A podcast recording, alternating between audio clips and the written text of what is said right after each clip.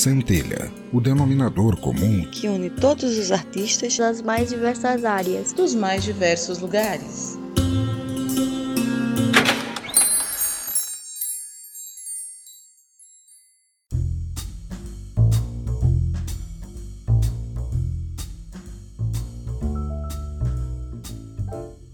Seja bem-vindo ao meu ateliê. Sou a Condessa Vanora e começa mais um Centelha.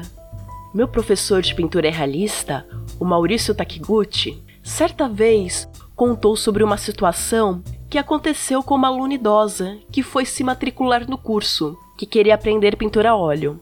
Ele explicando calmamente o seu método e razões pelas quais ensina o desenho primeiro e depois a parte de pintura, foi bruscamente cortado pela senhora, que, muito enfática, disse que queria pintar direto, pois já sabia desenhar. Como ela disse isso com uma segurança enorme, ele já indicou um cavalete e separou uma imagem para ela começar a pintar. Nesse meio tempo, estava explicando a matéria para outro aluno, quando ela o interrompeu. Uso azul ou vermelho? Sem entender muita coisa, disse que dependia da imagem, mas que era bom que fosse uma cor neutra. Mas eu só tenho essas duas cores de papel carbono. Mortificado, ele descobriu que a senhora achava que sabia desenhar porque contornava as imagens com papel carbono. Ele explicou qual era a diferença e pediu para ela fazer sem. Saiu um desenho todo torto. Então ela, muito frustrada, entendeu o que ele falou lá no começo e desde aquela época nunca mais deixou nenhum aluno que comece no curso partir direto para pintura, por mais profissional que o aluno garanta ser. Lembro que achei muita graça na época, mas essa história ressoou em mim de alguma forma. Depois dos recadinhos, eu te conto como essa memória se liga com o episódio de hoje.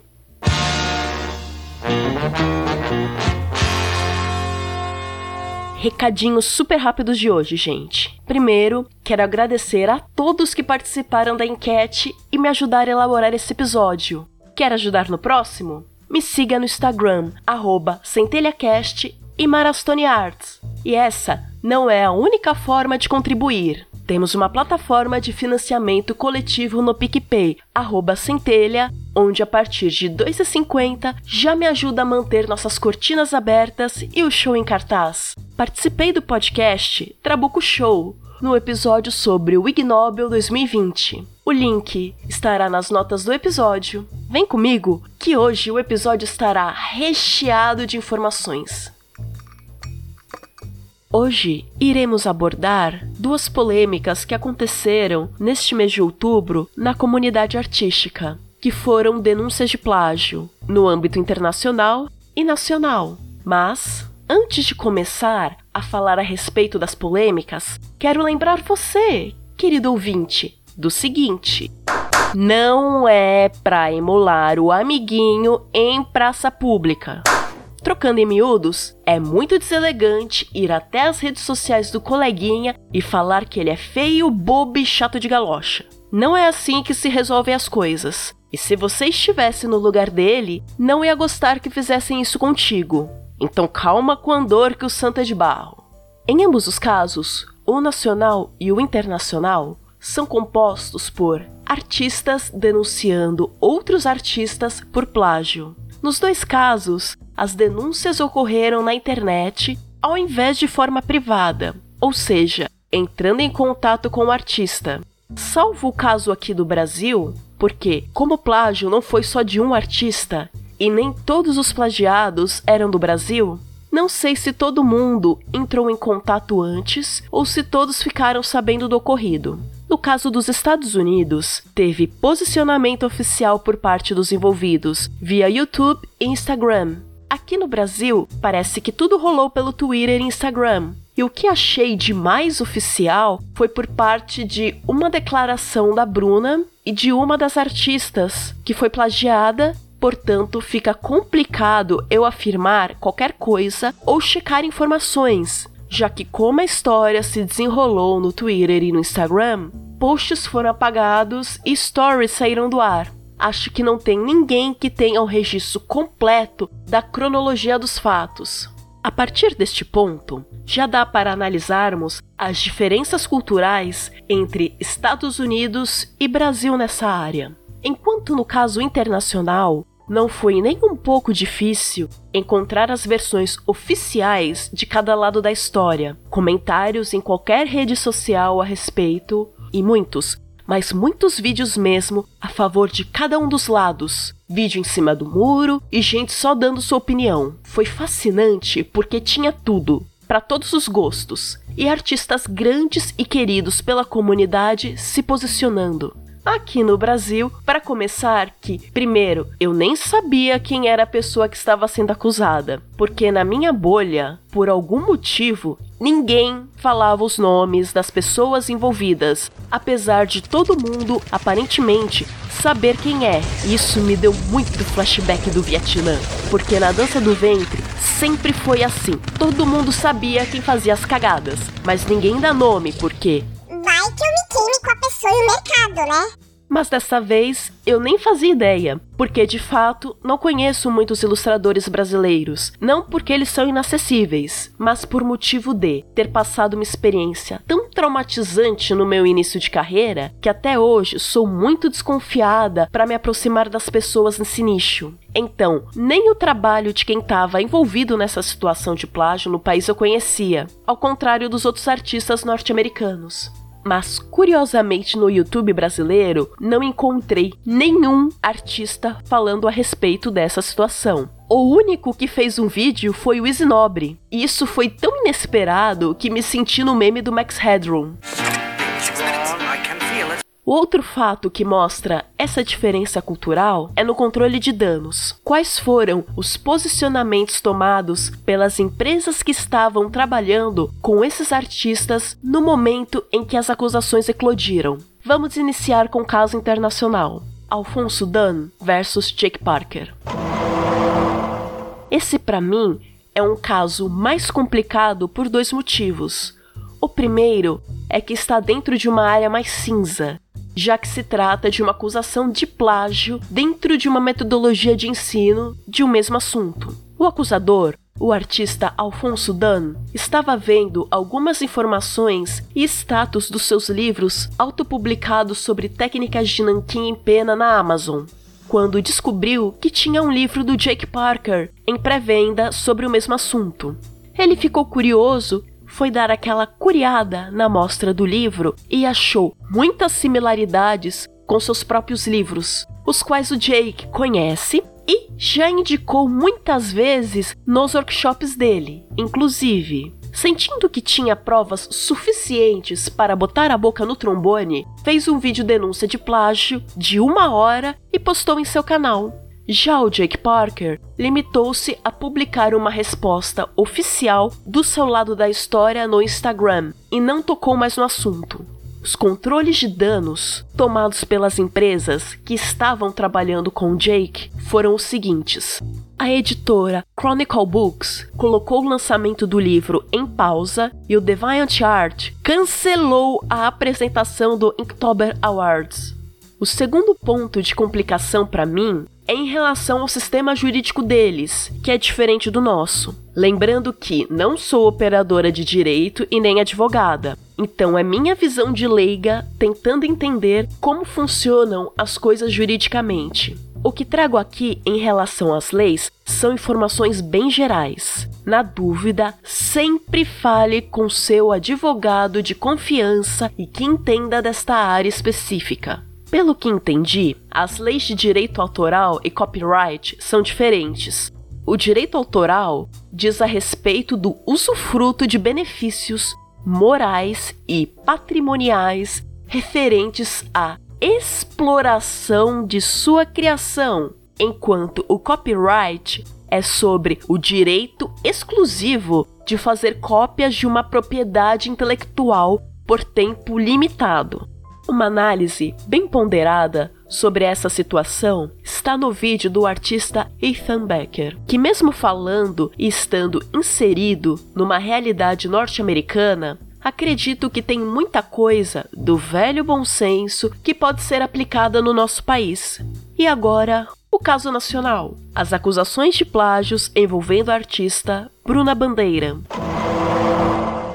Aparentemente, sempre haviam acusações a respeito disso envolvendo o trabalho dela, mas nunca teve uma grande repercussão. Parece que o jogo virou quando uma ilustração de uma artista também mais conhecida, a Yara Naika, foi plagiada.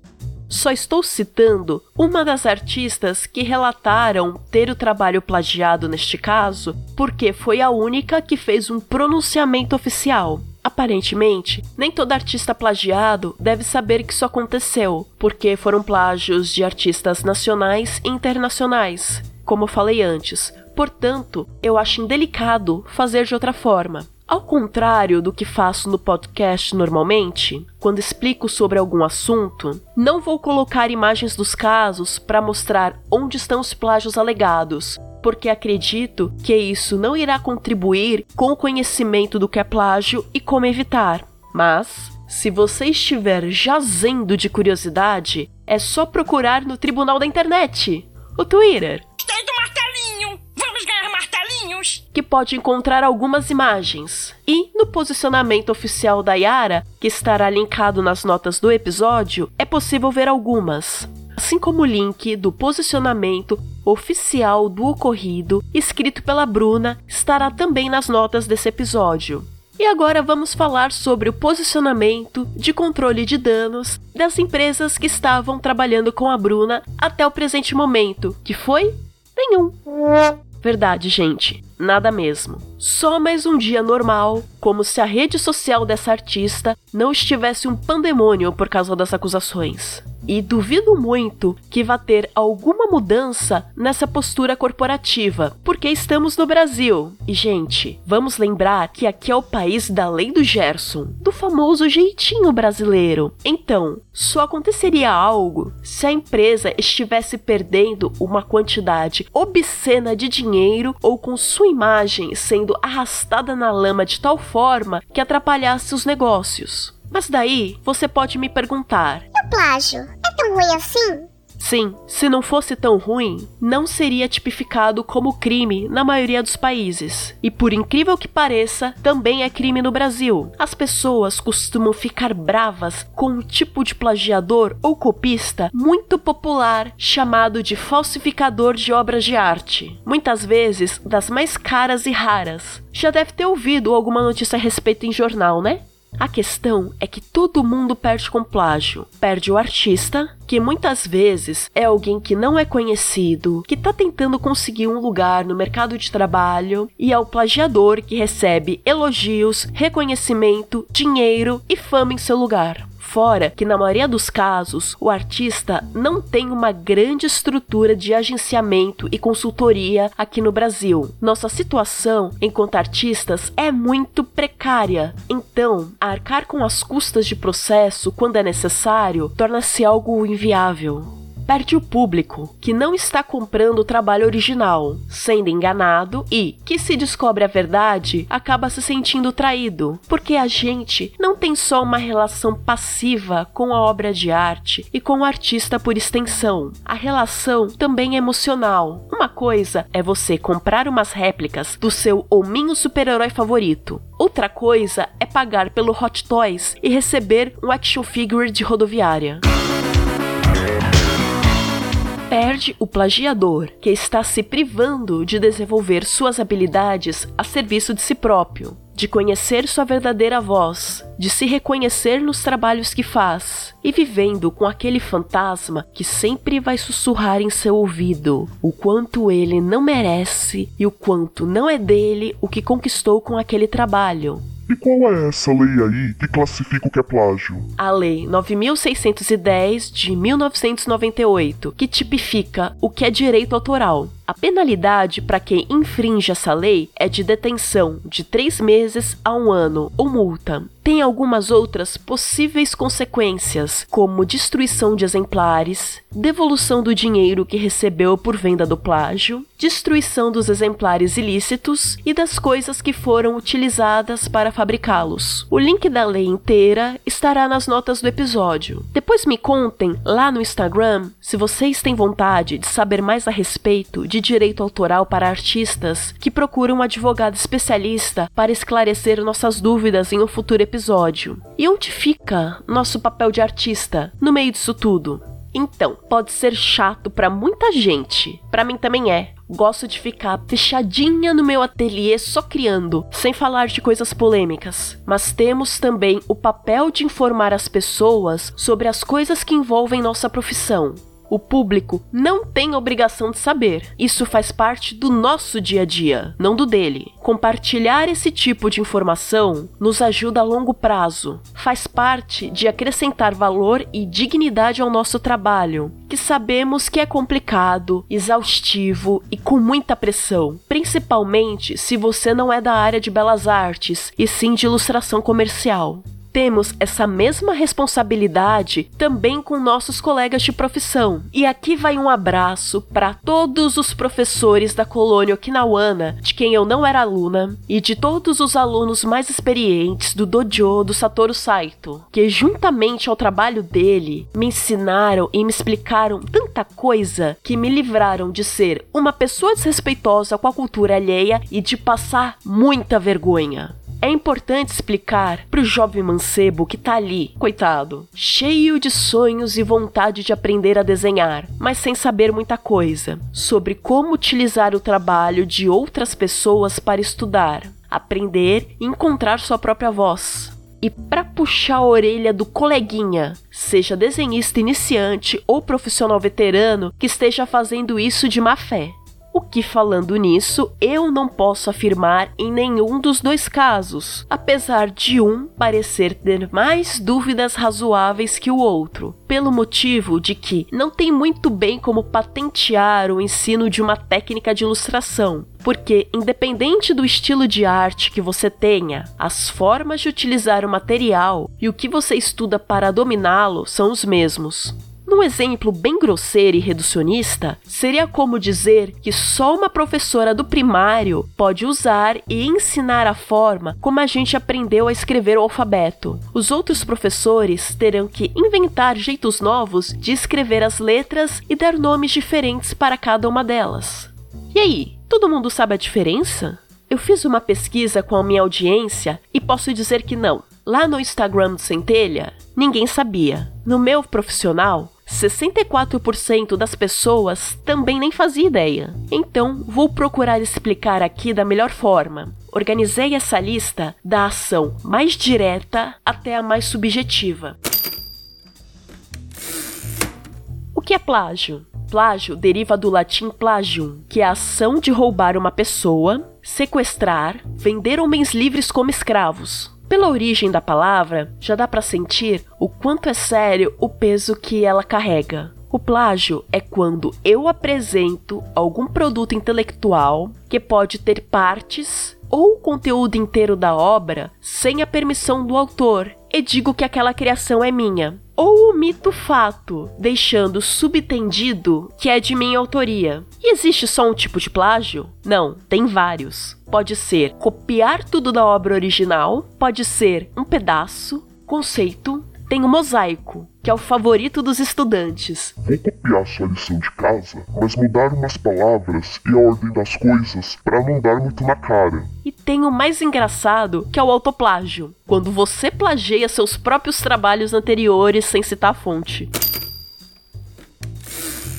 O que é cópia? A cópia, teoricamente, significa a mesma coisa, porque a gente está copiando algo de forma o mais idêntica possível. Para a realidade do artista, o uso é ligeiramente diferente, porque a cópia foi e é uma ferramenta utilizada há séculos como forma de aprendizado dentro dos ateliês. Só que não é copiar e pronto. É uma cópia com consciência. É uma cópia na qual você tenta compreender as decisões tomadas pelo artista original para ter feito as coisas daquela forma. Uma das coisas que o Maurício Takiguchi fala nas aulas de modelo vivo é que você tem que compreender o modelo e não imitar. Só que na realidade, essas cópias eram utilizadas por artistas estudar. Ninguém tinha intenção de guardar para a posteridade. Então a obra não era identificada como tal, porque todo mundo ali do contexto sabia que era uma cópia. Daí você pula alguns séculos e vê coisas em exposições de arte dizendo que tal obra ou era um estudo inicial do Caravaggio ou a cópia da obra pronta por um de seus alunos ou como um caso que vi ao vivo numa exposição dedicada ao artista brasileiro Eliseu Visconti, na Pinacoteca de São Paulo, que tinha uma cópia de alguma obra de um artista consagrado feita pelo Eliseu como estudo, mas que estava acreditada como sendo dele, porque o curador que montou a exposição nem fazia ideia de que era de outro artista.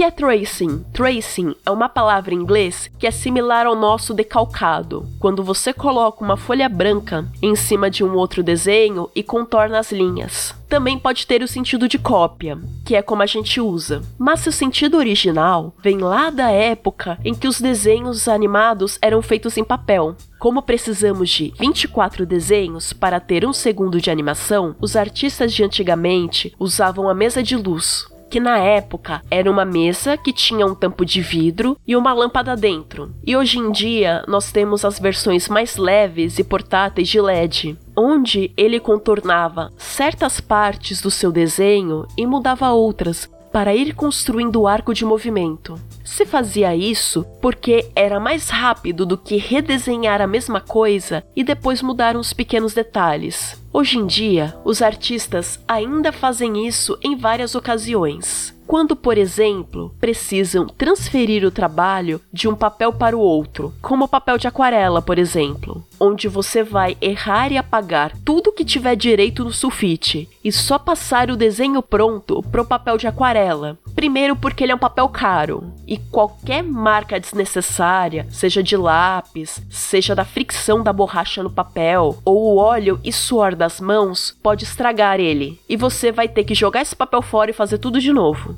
Existe também a pressão de ter muito trabalho e precisar entregar as coisas para ontem. Isso leva a muitos animadores e desenhistas fazerem o tracing de seus próprios desenhos para aumentar a velocidade de produção. Outros profissionais que fazem isso são artistas que trabalham com arte digital, videogames, 3D, concept art e na indústria do cinema. Eles fazem o que chamamos de photobashing, que numa tradução livre para o português significa esmagando fotos. Eles vão mesclar e trabalhar fotos, texturas e modelos 3D de bancos de imagem pagos ou gratuitos que tenham licença livre, para que resultem numa imagem pronta. Lógico que para conseguir ter sucesso fazendo isso, precisa de conhecimento técnico de arte, de composição e saber como manipular material. Mas é outra forma de ganhar tempo numa indústria onde os prazos sempre são extremamente apertados.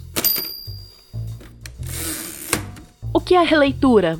Também parece cópia, mas não é. Já viram que esse é o melô das definições do episódio de hoje, né? é quando eu propositadamente pego a obra original e reinterpreto a mesma, acrescentando algo novo. Só que eu não tento passar a obra original como se fosse minha. É um trabalho derivativo, já que estou fazendo uma referência clara à obra original não tentando dar aquela de chavada, tentando passar um plágio como releitura, por exemplo.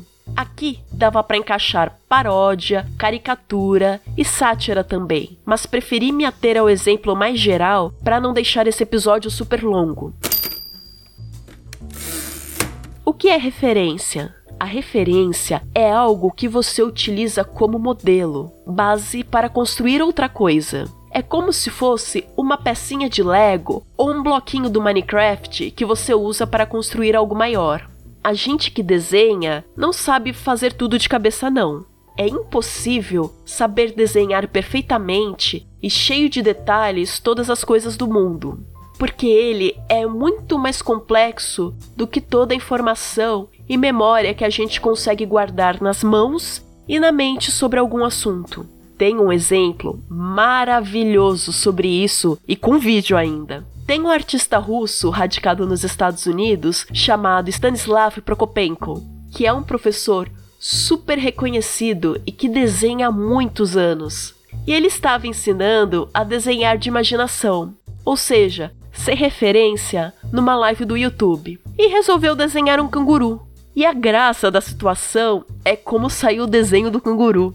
Que é um bicho que ele já viu várias vezes na vida, e os memes que surgiram a partir desse desenho. Eu incluí nos links do episódio esse vídeo dele comentando o acontecido e mostrando tal canguru.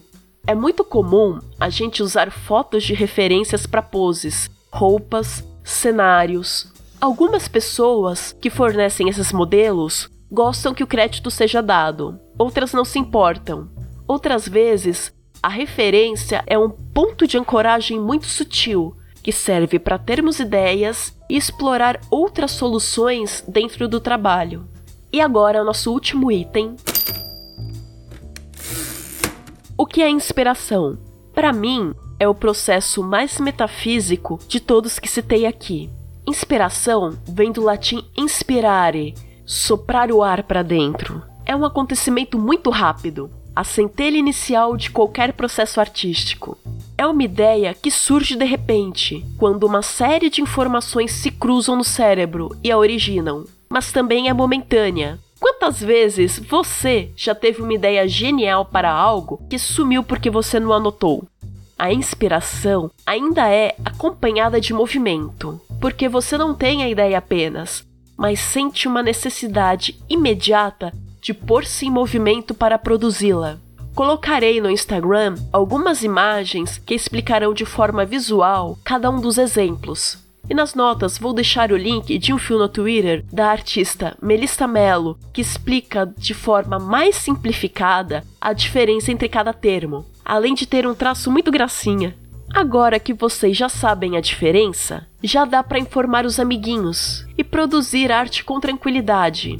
Se você conhece alguém que tenha dúvidas sobre o assunto, indique esse episódio.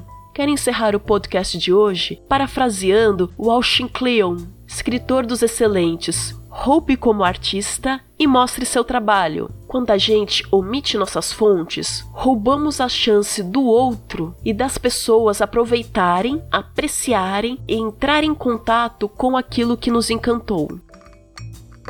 Estaremos de volta com um novo episódio mês que vem. Você encontra mais episódios do Centelha de graça no Apple Podcasts, Google Podcasts, Spotify, Deezer e nos demais agregadores de podcasts. Sua avaliação nessas plataformas é muito importante e compartilhar os episódios nas redes sociais possibilita que mais ouvintes conheçam o podcast. Nos siga no Instagram, centelhacast e no Twitter, centelha_cast. Sou Marastone Arts no Twitter e Instagram mais próximos de você. Participe do nosso grupo no Telegram no t.me barra Me Julguem Podcast. Centelha é uma criação de Condessa Vanora e faz parte da rede de podcasts do Me Julguem Podcast. Você pode colaborar com a existência e continuidade deste projeto no PicPay Centelha ou me pagar um café no ko-fi.com barra Arts. Eu fico por aqui. Sou Condessa Vanora e obrigada por sua audiência. Até a próxima!